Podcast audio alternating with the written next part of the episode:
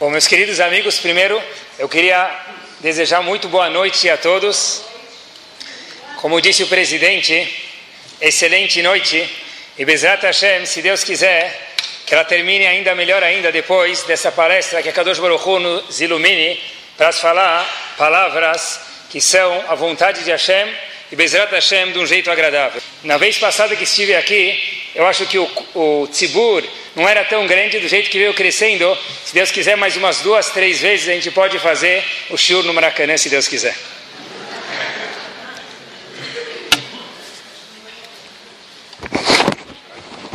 Eu vi, pessoal, uma história e queria começar com ela. Apesar que eu sei que aqui é uma sinagoga Sfaradi, eu também falo um pouquinho de árabe, a gente vai fugir um pouquinho da regra só no começo, me permitam, e depois a gente volta.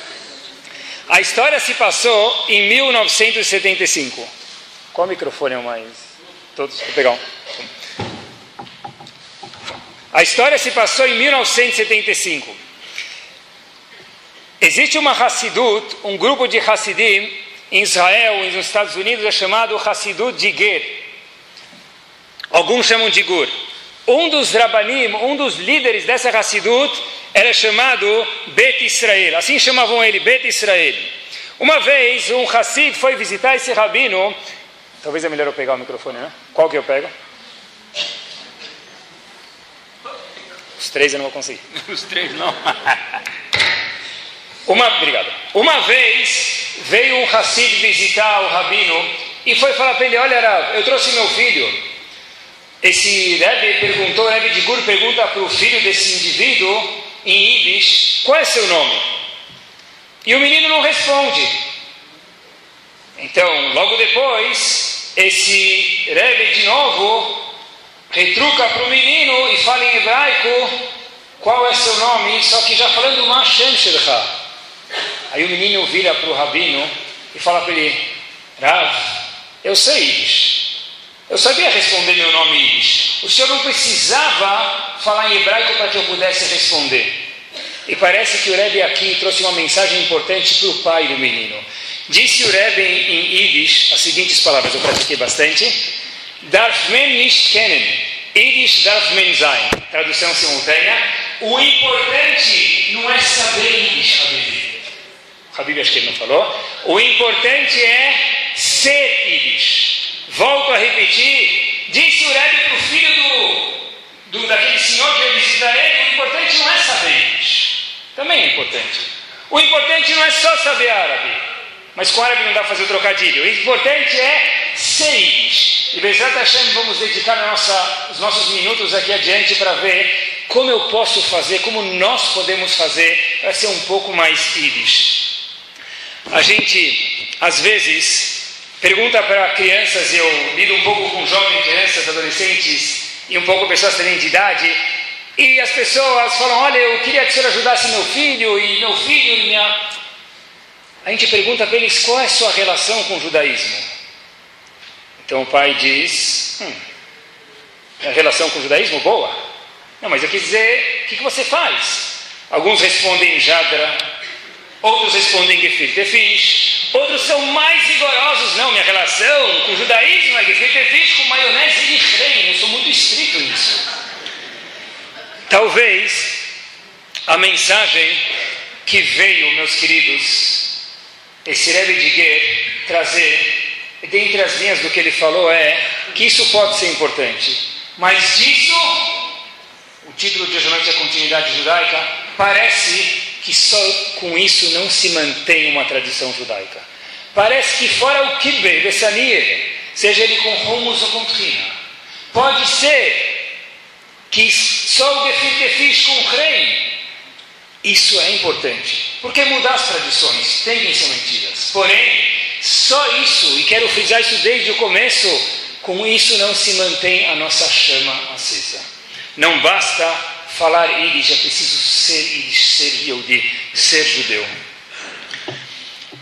Se a gente for olhar, eu estava pesquisando um pouquinho a história e tive o mérito de viajar e visitar a Polônia e outros lugares onde os Eudim passaram, a gente for olhar a Espanha, Polônia, todas as histórias que os povos passaram. História que é um povo que é uma semente, os Eudim, que não é quase nada na população, perseguições, pogroms, e coisas que a gente não pode nem imaginar, nem vendo. De repente, Baruch Hashem, a gente chega no Rio de Janeiro 2011, e a gente olha que se eu quiser chegar no aeroporto de chapéu, ninguém me fala nada. Talvez alguém vai olhar e falar, o que, que é isso que eu tenho na cabeça? O senhor pode passar no raio-x? Posso. Mas mais do que isso, não. Se eu quiser hoje montar uma sucá na minha sinagoga, ninguém fala nada. Se eu quiser hoje escrever na rua aqui, Templo Sidon, colocar uma guia da vida e todo mundo sabe que é uma sinagoga judaica, ninguém vai falar nada. A Kadosh Baruch está dando um presente para cada um de nós falar. Olha, a história que passou, as dificuldades que eles tiveram eram outras. Essa dificuldade, Baruch Hashem, nós não temos. A pergunta é, meus queridos, que dificuldade que a Kadosh Baruch deixou para a gente? Porque algum teste sempre tem.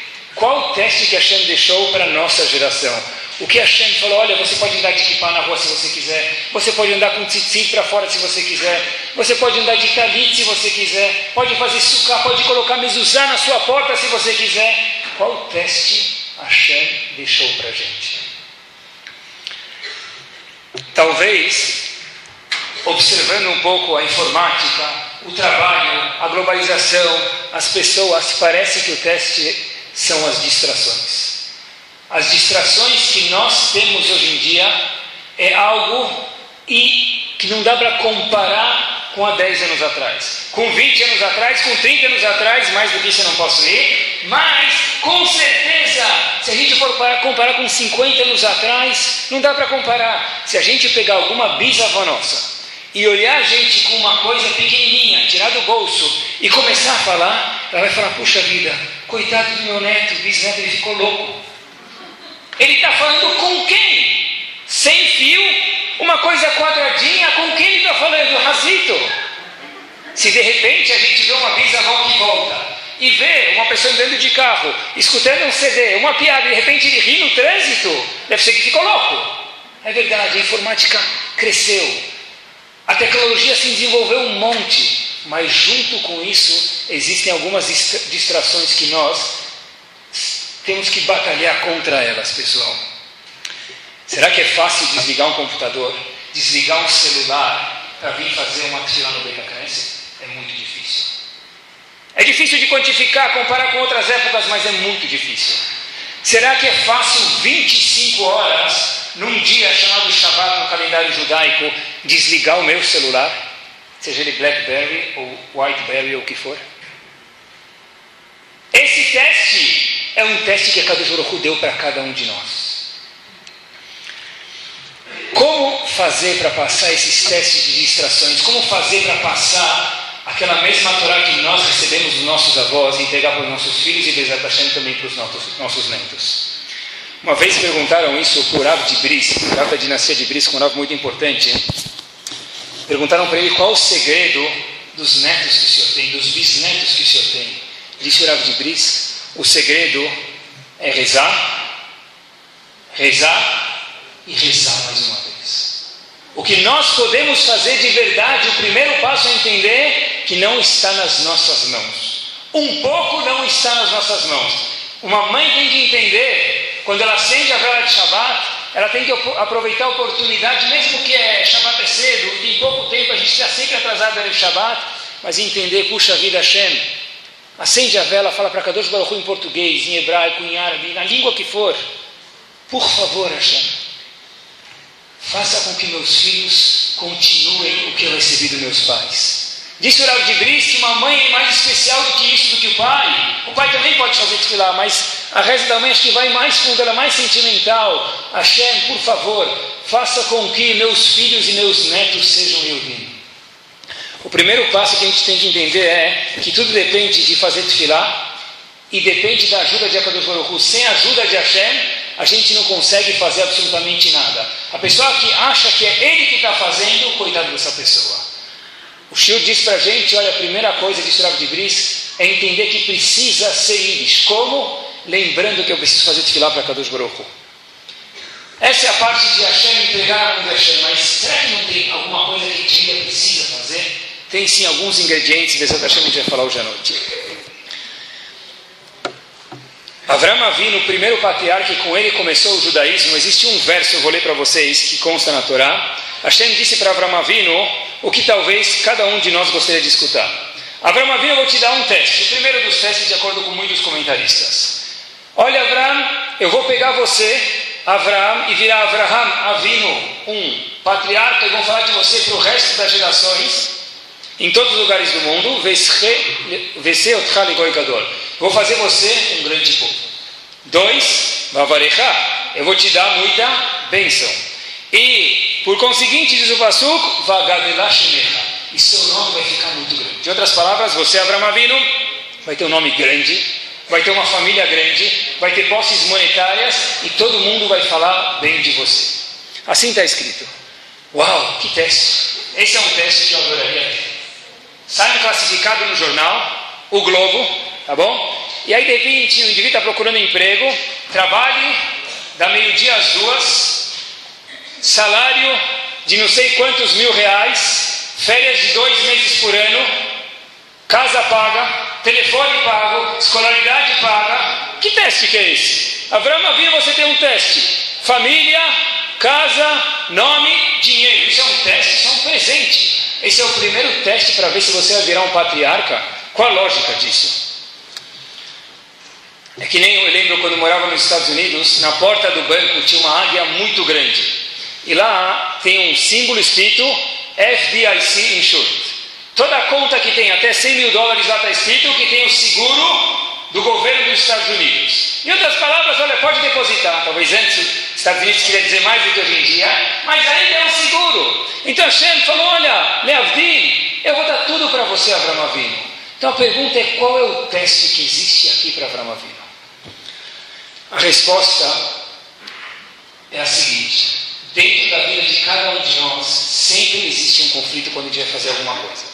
O conflito é: será que eu faço o que é bom? Ou será o que eu faço o que é prazeroso? Será que eu faço de um lado o que é correto? Ou será que eu faço o que minha barriga quer agora?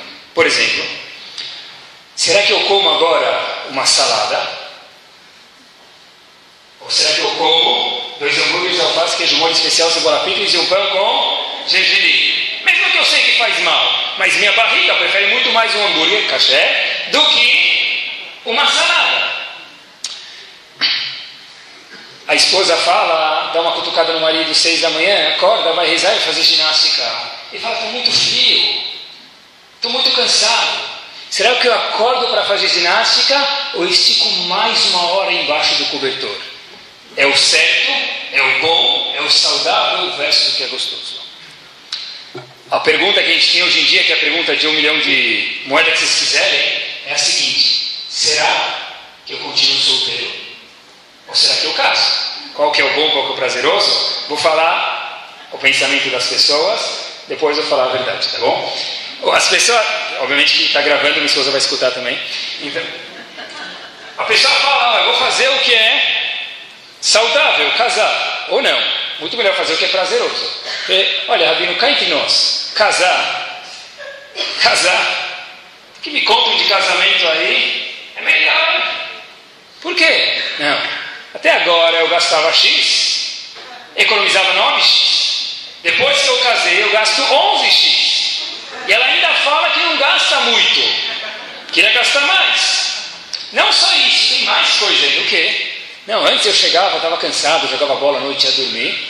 Agora, na hora que eu vou adormecer, começa. Sabe o que eu fiz hoje? Sabe o que eu fiz hoje? Aí fala, sim, sim. Como você fica falando sim? Você nem me escuta. Mas como você está faz três horas, uma e meia da manhã falando, eu estou falando sim, sim, sim. Mas você nem me escuta. Vale a pena casar? Então as pessoas falam, olha, tem outros exemplos, vocês vão parar por aqui, senão vão apanhar das mulheres. Tá bom? Então, o que, que, é, que, se tem que fazer? Fazer o que é prazeroso, que é ficar solteirão a vida inteira? Ou por outro lado, não, fazer o que é correto, o que é casar. Quem pensa assim, me permitam, entre parênteses, é um tonto. Tá bom? E um último exemplo, as pessoas têm essa dúvida. É, poxa vida, já que a gente ensinou comida, que as pessoas gostam de comida, então vou dar mais um exemplo. Indivíduo, eu sei que sempre todo mundo gosta, é um indivíduo muito típico, um exemplo típico judaico. A pessoa vai no restaurante, e aí ele paga quanto quiser. Não pode levar para casa, mas pode comer quanto quiser. O indivíduo chega lá e fala, puxa vida, é saudável comer seis pedaços de sushi, 12 pedaços, 18, mas já que eu paguei 30 reais, e eu sei que para o indivíduo do restaurante ter prejuízo, precisa comer 36 pedaços. Então, já que eu tenho seguro de saúde, nem que for sair daqui arrastado, mas eu vou comer 37 pedaços para garantir que eu dei prejuízo. Parece que esse é um costume judaico. Então, a gente tem sempre esse conflito. Eu faço o que é prazeroso ou eu faço o que é correto? É barriga versus cabeça. By the way, os animais quase todos, tem uma resposta para a girafa, a cabeça fica no mesmo nível da barriga. Kadosh Baruch criou o homem com a cabeça acima da barriga, para que a cabeça possa controlar os prazeres. Voltamos para Avram Avinu, a gente perguntou, olha, puxa vida, que teste que é esse? Vai ser rico? Vai ter família? Vai ter um nome? Esse é um teste para Avram Avinu? Eu queria um teste desse. O teste não era esse. Hashem estava falando para Avram Avinu, Habib, estou te mandando um teste, eu vou tirar tudo de bom. Entenda que a Torá inteira tem essa mesma conotação.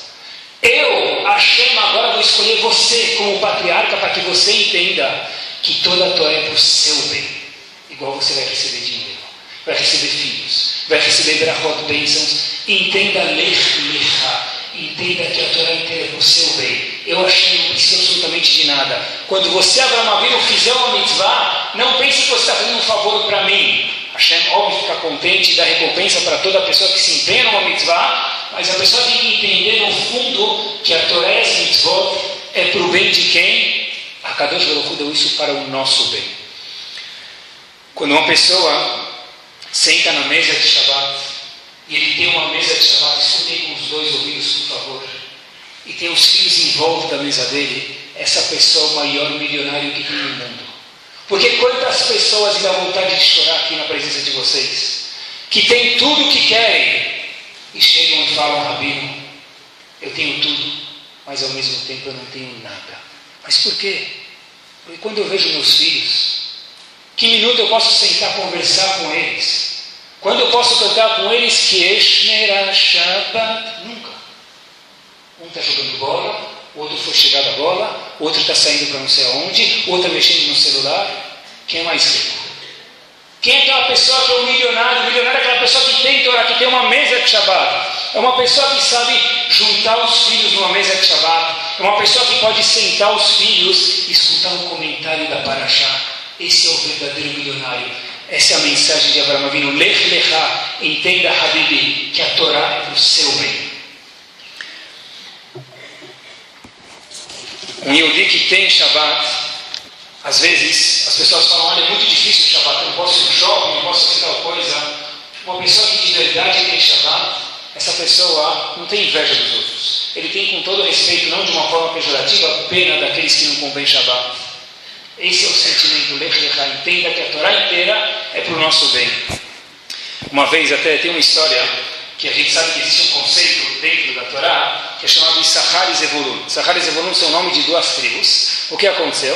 Hashem falou, olha, se uma pessoa ajuda outra pessoa a estudar, ela patrocina outra pessoa monetariamente, o mérito daquela pessoa que está estudando é dividido com aquele que patrocinou, porque de fato ele ajudou, então é dividido o mérito de um para o outro. Uma vez perguntaram para o chefe da maior estimada do mundo que existe hoje nos Estados Unidos, fica nos Estados Unidos, em Lakewood mais precisamente, chamado Rav Oran Kotler.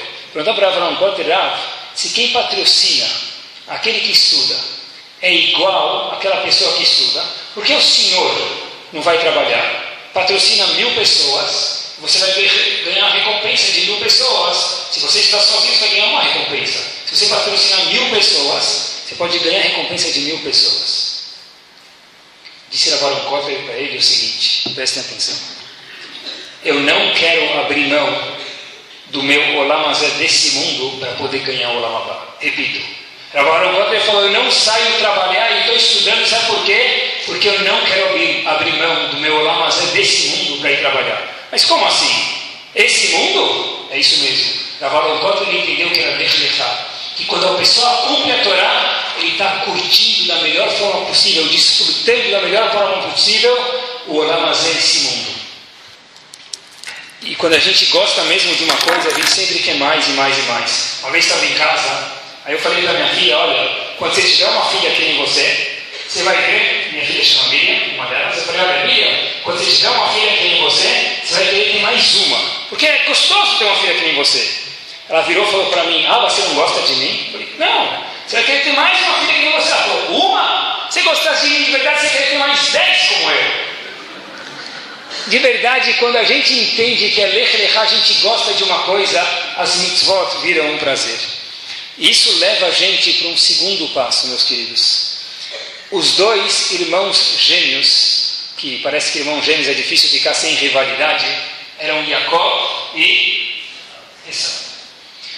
Esaú, de repente, um dia volta cansado do campo, e a gente está cansado já disso dessa história, mas acompanhe ela perto comigo, junto comigo. Jacó volta do campo.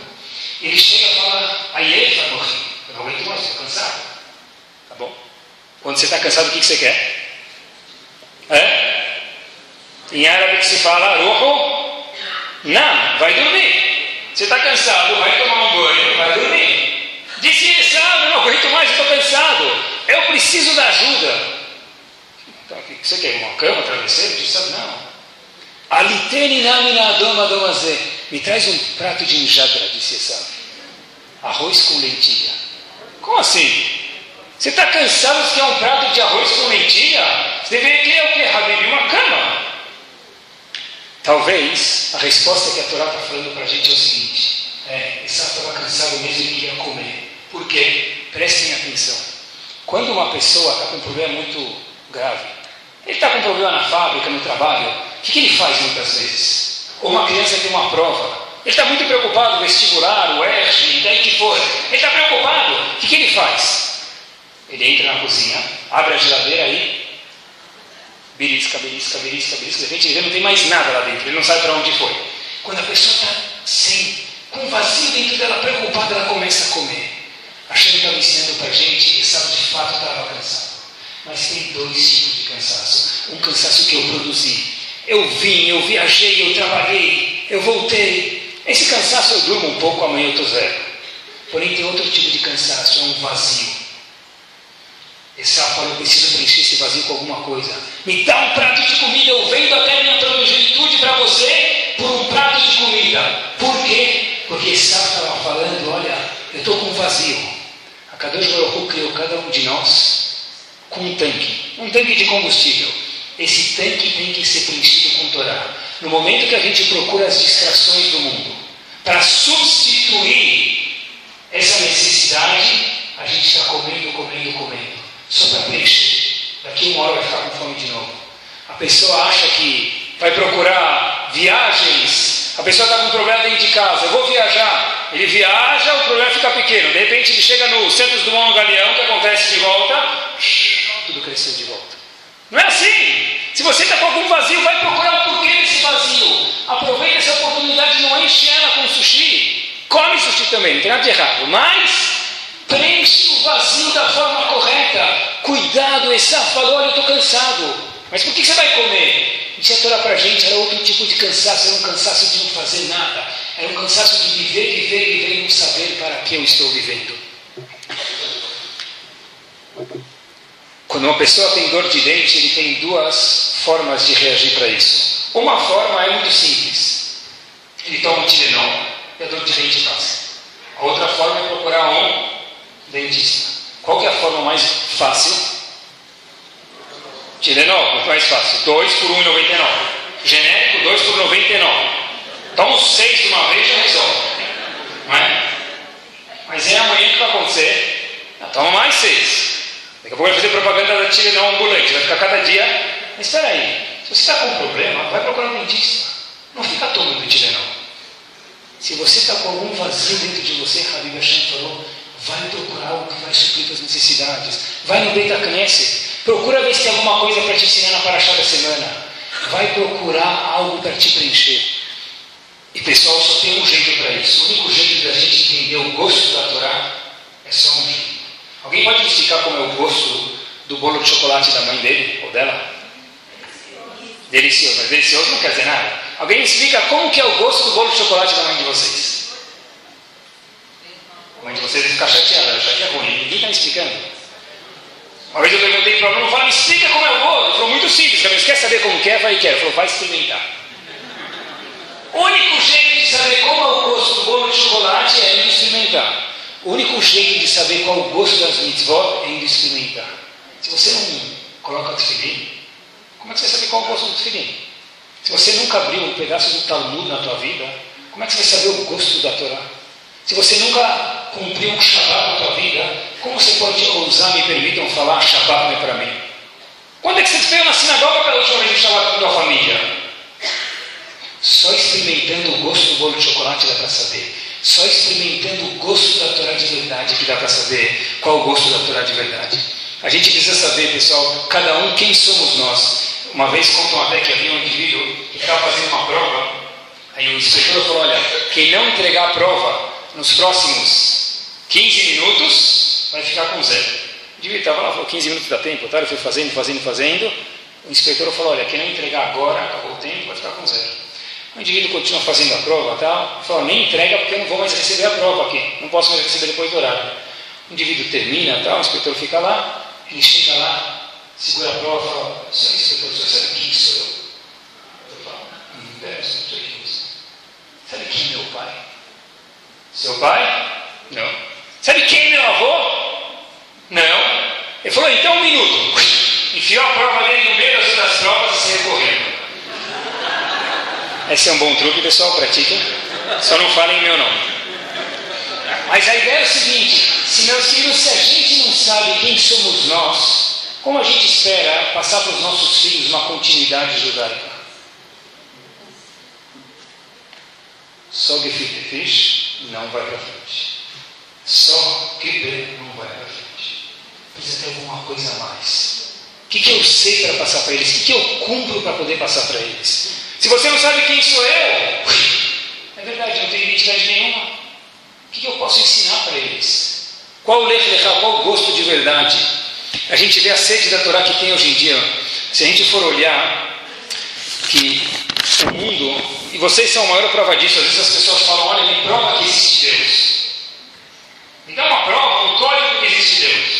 Tem melhor prova do que essa? Olhem para o lado direito e esquerdo de vocês. Essa é a maior prova que existe Deus.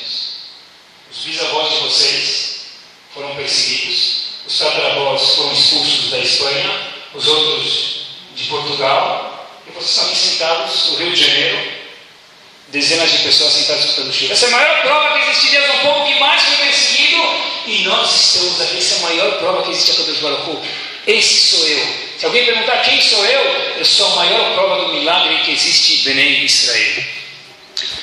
E a longo prazo, o único jeito de se manter uma Kehillah, o único jeito que a gente possa manter uma Kehillah é através de ensinar a Torá. No momento que uma Kehillah, eu faço questão de dirigir essas palavras, em especial para todos, em especial para os líderes dessa comunidade, com o coração, que eu vejo, passei aqui no corredor e vi fotos de preto e branco, eu vi os fundadores, logo na entrada do lado esquerdo e direito tem algumas fotos, eu imagino que foram pessoas que dedicaram a alma para esse lugar, dedicaram dinheiro, a alma, emoções. E se a gente quer de verdade que esse lugar perdure, qualquer outro lugar perdure, eu falo isso com o coração, não fiquem chateados, precisa ter Torá, porque um lugar que não tem Torá, esse lugar infelizmente não tem como continuar vivo. Eu não posso acender um pavio sem colocar azeite. O azeite do pavio é a Torá. Um lugar que não tem shurim de Torá periódicos, infelizmente esse lugar está condenado a não ter uma continuidade. É só a gente olhar para os outros lugares do mundo, olha para outras cidades, olha para São Paulo, de onde a gente vem, olha as comunidades que floresceram, foi porque pessoas regaram e plantaram a Torá. É tipo de Torá para homens, é para mulheres também, é para jovens também. Um lugar que a gente não coloca pessoas para desenvolver isso, infelizmente só, entre aspas, de tirar de reza, uma comunidade não vive. Continuidade judaica depende também, pessoal, de que tenha Torá. As pessoas sempre pensam: olha, eu vou fazer sushi na faixa, eu vou fazer kibebessani na faixa, eu vou fazer esfirra na faixa. Não esqueça de, junto com isso, também colocar Torá na faixa. Porque se tudo for só comida, comida também tem lugar da esquina. Talvez não tão gostosa quanto daqui, eu concordo com vocês, mas dá para achar uma substituição. Eu tenho que entender que para continuar uma comunidade, é impossível que essa comunidade perdure, a não ser que tenha Torá viva, uma chama de Torá brilhando dentro dessa comunidade.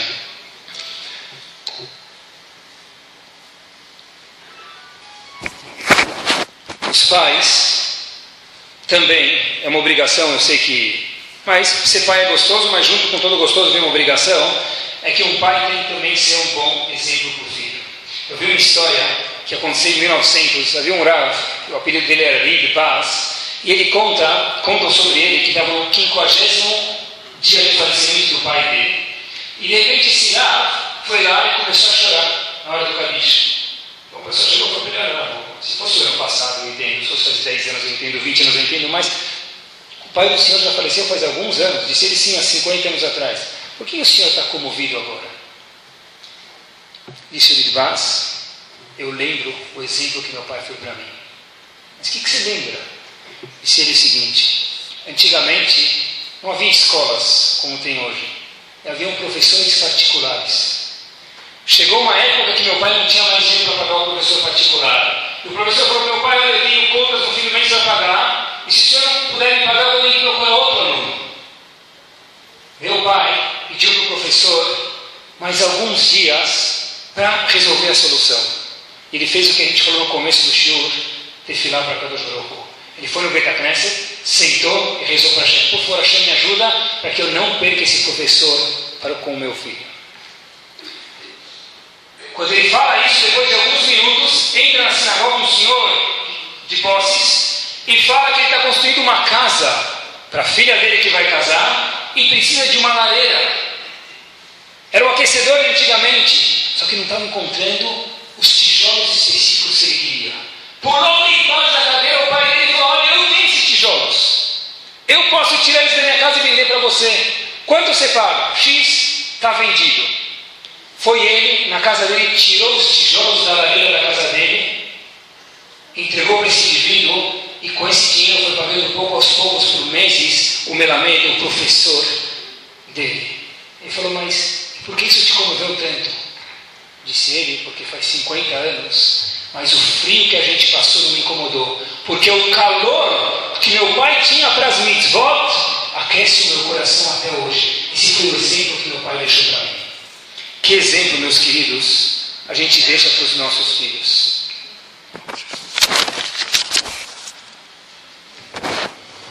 Em hebraico, influenciar alguém se fala mashpia, meashpia. A palavra mashpia em hebraico tem uma palavra parecida que é chamada shipua. Shipua é algo inclinado. Para mim influenciar alguém, eu preciso me inclinar e escorregar para ele. Se eu escorregar para ele, eu influencio ele. Não adianta, e nossos filhos são muito mais inteligentes do que a gente. Fato é, se a gente comprar um computador novo, a gente pode demorar 10 horas para aprender o manual, depois de 5 minutos já tem um bebezinho lá que está tira a fralda sentado já mexendo e dando um banho na gente como funciona. Eles são muito inteligentes, Baruch Hashem. Não dá para enganar eles. Eu não posso falar para o meu filho, vai no Betacnes, se eu não vou. Se você não vai, pai, me permitam, que moral você tem para falar para mim? Não, mas se seu pai me respeita. Pode ser que uma ou duas vezes ele vai te respeitar, mas não vai durar muito tempo. Coloca a. Por quê? Eu nunca vi você com isso no braço, nem sei como coloca. Ritbas falou, faz 50 anos a gente passava invernos no frio aqui na Rússia, mas aquele frio não me incomodou. Por quê? Porque o calor que meu pai tinha pelas mitzvot ficou para sempre para mim como exemplo e por isso que 50 anos depois eu estou chorando. Eu vi uma história que havia um Rav, esse Rav, ele dava, tinha uma estivada e havia um motorista de ônibus que sempre levava os meninos de volta para a escola e de casa para a escola, de escola para casa. E como vocês sabem, provavelmente não lembram mais, mas eu vou lembrar vocês, quando entra num ônibus escolar, parece estar dentro do chuco de Jerusalém. Tá bom? Às vezes é um pouco pior. As crianças gritando e jogando, e o motorista manda ficar em silêncio. Aí você fala, fica em silêncio. Aí, oh, agora a gente vai gritar mesmo. É uma bagunça total. O motorista lá em Israel falou, eu vou mudar de profissão, eu não aguento mais ficar o dia inteiro no chuco. O indivíduo chega para o Ashivá e fala, ah, eu quero me demitir, eu agradeço muito. Ele fala, não, é o salário? Eu falo, não é o salário, eu não aguento mais. É a minha única cabeça que já fundiu, não dá, mas já passei por todas as revisões, não tem mais o que fazer. Disse, olha para ele, olha, vem comigo, eu morava, Sarajevo, famoso Rabbi Tzion Bachaú, por exemplo. Tá bom, mas desculpa, fazer o que com o Rabino? Eu não fiz nenhum crime aqui, só estou pedindo para me demitir do meu posto. Ele falou, tá bom, vem só comigo para o Rafa. Rabbi Tzion Bachaú falou para ele, olha, o que, o senhor faz? Olha, tem aqui escubas de ônibus escolar, eu levo para a escola, volto para a escola e o resto não precisa mais explicar. Eu não aguento mais, queria sair da minha posição porque estou muito cansado. O barulho, etc e tal, não quero entrar muito em detalhes com o senhor. Rabbi Tzion abaixou e falou para ele, olha, você já fez alguma vez peito errado? Abriu a Aurora College? Eu já. Como você vai lá para frente? Eu vou lá, eu abro a Aurora, eu fecho, eu não estou olhando, estou arrumando, dá uma mãozinha na gravata, arrumo o cabelinho, quem tem cabelo arruma o cabelo. Disse ele, Habib, cada vez que você abre e fecha a porta do teu ônibus escolar, você está fazendo petirra, petirra. Porque o que adianta ter um ser eleitoral maior? O que adianta ter 10 farinhos maiores se tem ninguém para ler esses livros? E é isso que a gente tem que se questionar. Puxa, o que adianta ter tanta coisa se não tem quem participa? Eu preciso colocar linha na fogueira. Eu, pai e mãe do céu, um exemplo. Cada vez que um filho vem para o Betacnesse, a mãe está levando o filho para o Betacnesse, ela abre o carro, a mãe está fazendo perihata e igualzinho. Cada, mãe que, cada vez que a mãe veste o filho para vir para a sinagoga, dá um incentivo para ela vir para a sinagoga, ela está ajudando de verdade a colocar mais um Sefer móvel dentro de Belém, dentro do nosso povo. Porque, de novo, meus queridos, o que, que adianta ter livros e livros de Torá se não tem pessoas que leem esses livros?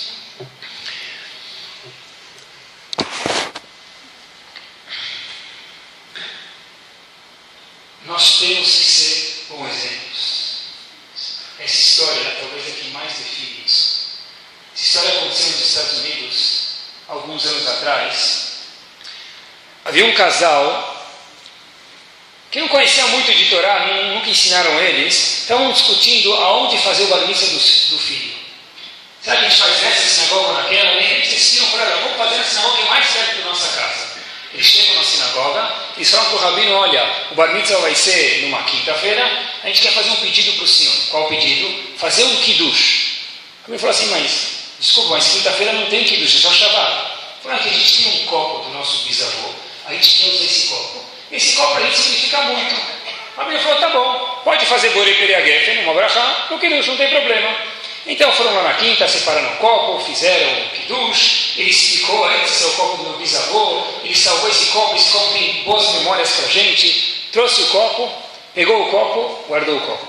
Foram para a festa, dançaram, cantaram, oi, oi, oi, ai, ai, oi, saíram da festa e de repente o menino lembra ao pai, cadê o copo do nosso bisavô?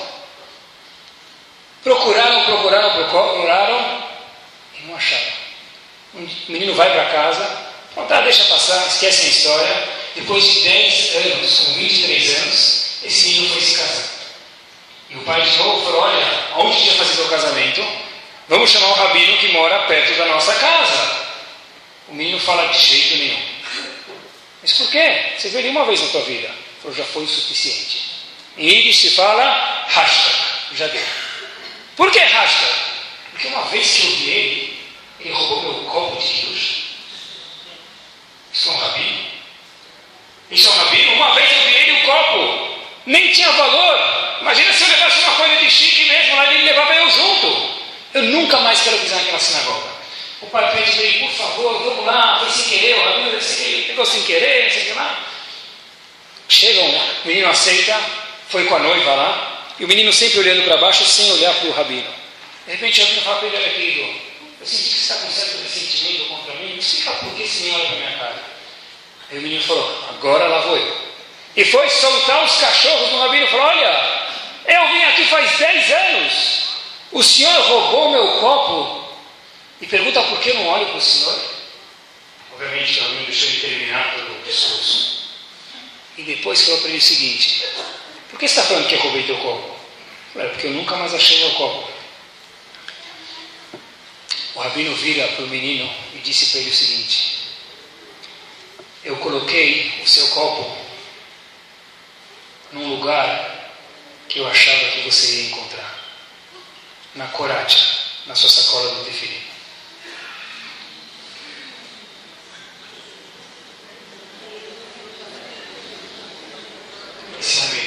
exemplo de uma exemplo. Cadê o meu copo? Você colocou o tefilim duas vezes na vida. Uma vez no bar mitzvah e a segunda no armário. Então o que você quer? Mas eu espero que meu filho não case com tal pessoa. Se ele vier em casa com tal pessoa, eu pulo pela janela. Calma, não pula. Mas o que, que, dá para você fazer para descer a junto com a tefilá não acontecer? Que exemplo nós damos em casa? Que sacrifício nós fazemos, como a gente mencionou na história anterior? Que exemplo a gente dá? Quando a gente vai para um show de Torá, por exemplo, hoje à noite, e chega em casa e os filhos perguntam aonde você estava, pai, mãe, aba, ima, o que for. Aí eu só saí. Não, eu fui escutar palavras de Torá no Betacneset, porque isso fica marcado dentro da cabeça deles para sempre. Quando a gente vai fazer alguma coisa que não tem a ver com Torá, não conta. Mas quando a gente vai fazer alguma coisa que tem a ver com Torá, conta para eles, porque isso é um exemplo, isso fica marcado para os nossos filhos. Quando, que para a gente não tem que competir, pessoal, Hanukkah, que é em dezembro, no mesmo dia da data dos Cohen, que é 25 de dezembro. Talvez aqui eu sei que é um lugar muito bonito, na lagoa, e tem árvores bonitas lá, e é um monumento muito bonito, mas isso para um pai e para uma mãe nunca pode competir com acender a Hanukkah. Porque se eu der mais importância para aquela árvore, para aquele pinheiro milenar, do que eu dou para Hanukkah, fica difícil depois falar sobre continuidade judaica. Se em Pesach, eu acho que é uma boa época para ir passear no interior, não sei de onde, do Rio de Janeiro, exterior, o que for, esquecendo que é festa de Pesach. Então, que exemplo eu estou dando para os meus filhos? O que, eu posso cobrar de mim mesmo daqui 10 anos quando meus filhos crescerem? Cada um vai plantar, Bezerra Hashem, coisas boas, mas a gente planta e depois colhe conforme que nós plantamos. Nós temos que ser bons exemplos. Qual o esforço que a gente faz para trazer nossos filhos para o Betacneset? Essas perguntas têm que ser parte do cotidiano do. E sentar com a esposa um dia, passear na lagoa, falar, puxa vida, é verdade. A gente falou hoje à noite no Sidon, domingo no Shiur, que tem que fazer alguma coisa. O que, nós estamos fazendo para a nossa família? O que, a gente está fazendo para a nossa comunidade? O que a gente está fazendo para que a nossa família amanhã eu possa ir na casa do meu filho, passar Shabbat e ver meu filho fazendo Kiddush? Que eu estou fazendo para ver meu neto casando com uma menina em Yudiá, colocando o filho e cumprindo o Shabat? Uma vez escutei uma coisa que aconteceu. Um pai e um filho. O filho trouxe para casa uma pretendente que não era do gosto do pai, não era da religião do pai. E de repente, o pai pergunta para o filho: Mas meu filho, por quê? E o filho vira para o pai de volta e pergunta para o pai: Por que não? O jeito judaico é sempre responder uma pergunta com outra pergunta. Mas por que não de verdade? Que diferença tem entre eu e ela? O que, que você fez para mostrar que é diferente? Eu sei que é um teste muito, muito, muito difícil, ainda mais aqui no Rio de Janeiro. A gente falou quais são os testes dos nossos dias, as distrações que tem, as outras coisas que o chamariz que tem na rua, mas a gente tem que lembrar: tem o bom, tem o prazeroso e o que é saudável, como a gente falou no começo do shiur. O que, que eu vou optar? Eu vou comer uma vaca inteira ou vou pensar em ser saudável? Ninguém fala, eu vou comer uma vaca inteira, porque eu sei que faz mal. Eu vou fazer o que é bom para mim agora e para a minha eternidade. E no fundo a gente tem que entender também o que é bom para mim agora é Torá, é lech, entender que esse foi o primeiro teste de Abraão Avinu, como a gente mencionou também no começo, que a Torá é para o meu bem. Uma pessoa que cumpre a Torá está fazendo bem para ele, para sua família e para todas as gerações. Só vou resumir e terminar com uma ideia. A gente mencionou no começo, a gente perguntou que a frase a gente falou que não adianta ser íris, não adianta falar íris, o necessário é ser íris. A gente perguntou como faz para ser judeu para manter a chama acesa, a gente falou que o primeiro ingrediente é que uma mãe faça desfilar quando acende as velas de Shabbat em especial, ou pode ser até na fila do banco, onde for. Quando a pessoa estiver ocupada em qualquer lugar, em português, em qualquer idioma, fala, por favor, Hashem. Essas lágrimas de uma mãe ficam plantadas para sempre. A gente perguntou qual foi o teste de Abraão Avinu, Lech Echá, tudo de bom, isso é um teste, um teste de entender que a Torá, no fundo, tem alguns sacrifícios de fato, mas a pessoa tem que entender que a Torá e as mitzvot é para o nosso bem. Esaú estava cansado porque ele foi pedir um prato de comida, porque tem dois cansaços, um físico e outro de vazio. As pessoas podem procurar um milhão de psicólogos que esse vazio eles não vão preencher. Porque nós e Eudim precisamos encher com combustível. Esse combustível tem que ser Torá. E Torá só dá para entender o gosto com um bolo de chocolate, através de mais Torá. O pessoal tem que sentar, experimentar uma vez, duas vezes do jeito certo para depois falar eu não gosto. Torá só se experimenta através de Torá. E a gente mencionou também no fim do Shiur que para propagar uma comunidade a gente falou que a pessoa precisa só ter o Shiurim de Torá temos que ser bons exemplos, como a gente mencionou, na história do Ribaz vendendo a lareira e também na história do Tfirim. Cadê o Tfirim? Deixei um lugar que eu imaginei que você ia achar dentro da sacola do Tfirim. E só para terminar, contam que havia um indivíduo uma vez, ele saiu da Segunda Guerra Mundial e perdeu toda a família dele. Ele falou: é impossível que a Shem deixou alguém sobrar uma pessoa na família, é impossível. Ele procurou no computador, fora do computador, no telefone, cartas, telégrafos, telegramas. É impossível que não sobrou ninguém da minha cidade com um sobrenome parecido com o meu. Até que de repente ele já era um senhor um pouco mais de idade, descobriu uma sobrinha que morava na França. Ele chega na França e começa a contactar essa sobrinha. Falou: Eu gostaria de te conhecer. Olha, o que você quer saber de mim? Não, eu sou teu tio, eu queria a única coisa que sobrou. Tá bom. Se tem algum tempo livre, fala, nunca te vi, mas eu vou te dar algumas horas da minha tarde. O tio pega essa sobrinha, vai num parque Reche, João Afonso, e aluga um barco, pequenininho de remo, aqueles caiaques, senta lá no meio, solta os remos e fala, eu quero conversar com você. Só se escutavam passarinhos e se viam nas águas o reflexo do tio, o senhor idade, e a sobrinha. Ele fala para ela: Olha, você sabe que nós somos eu dele. Ela fala: Tio, se é para isso que você veio aqui, eu vou embora. Agora não tem mais, eu soltei os remos e você vai ter que me escutar por pelo menos 10 minutos, depois a gente vai voltar. O tio conta para a sobrinha o seguinte: Você me conhece, mas eu vou contar um pouquinho da história para você. Eu era um engenheiro e depois que eu passei a Segunda Guerra Mundial e saí, eu continuei exercendo minha profissão. Eu fui crescendo, crescendo, crescendo, e havia um projeto muito grande que eu precisava fazer. E se eu fizesse esse projeto dar certo, eu ia ganhar, como se diz, o jackpot. Eu ia ficar milionário. Qual é o projeto, tio? Ah, agora você quer saber, né? Sim, sim, eu quero saber. Única herdeira? Quero saber. Ele falou: olha, o projeto foi que eu tinha que construir uma ponte uma ponte importante para atravessar os carros de um lugar para o outro e economizar muito tempo para os carros, para o trânsito e para mim ia ser muito bom, que ia ficar com uma eh, reputação muito boa. E tio, como foi?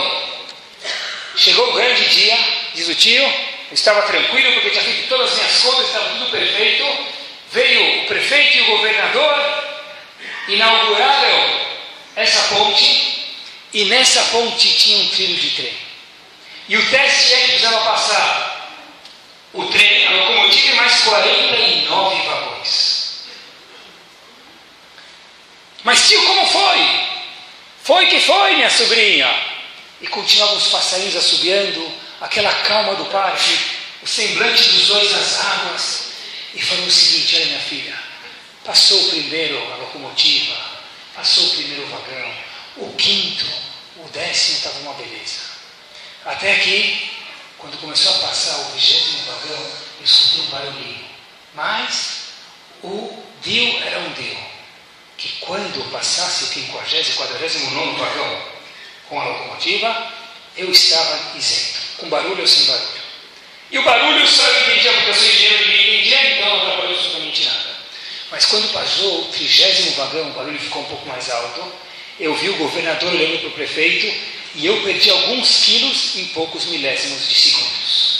Eu estava morrendo de medo porque era minha vida investida, anos de trabalho, num projeto que estava indo literalmente água abaixo. Passou o quadrigésimo vagão, o barulho estava maior e se viu uma rachadura na ponte. Foi aí que eu fiquei com muito medo. Mas logo falei comigo mesmo que contrato é um contrato, se o vagão, o quadragésimo vagão passar, eu ganho tudo. Independente se tiver rachadura, Quando chegou o quadragésimo, para aqui, quando chegou o quadragésimo quinto vagão, a rachadura cresceu, mas o vagão passou. Quadragésimo sexto, sétimo, oitavo foi passar e passou. Estava a vir o quadragésimo nono vagão.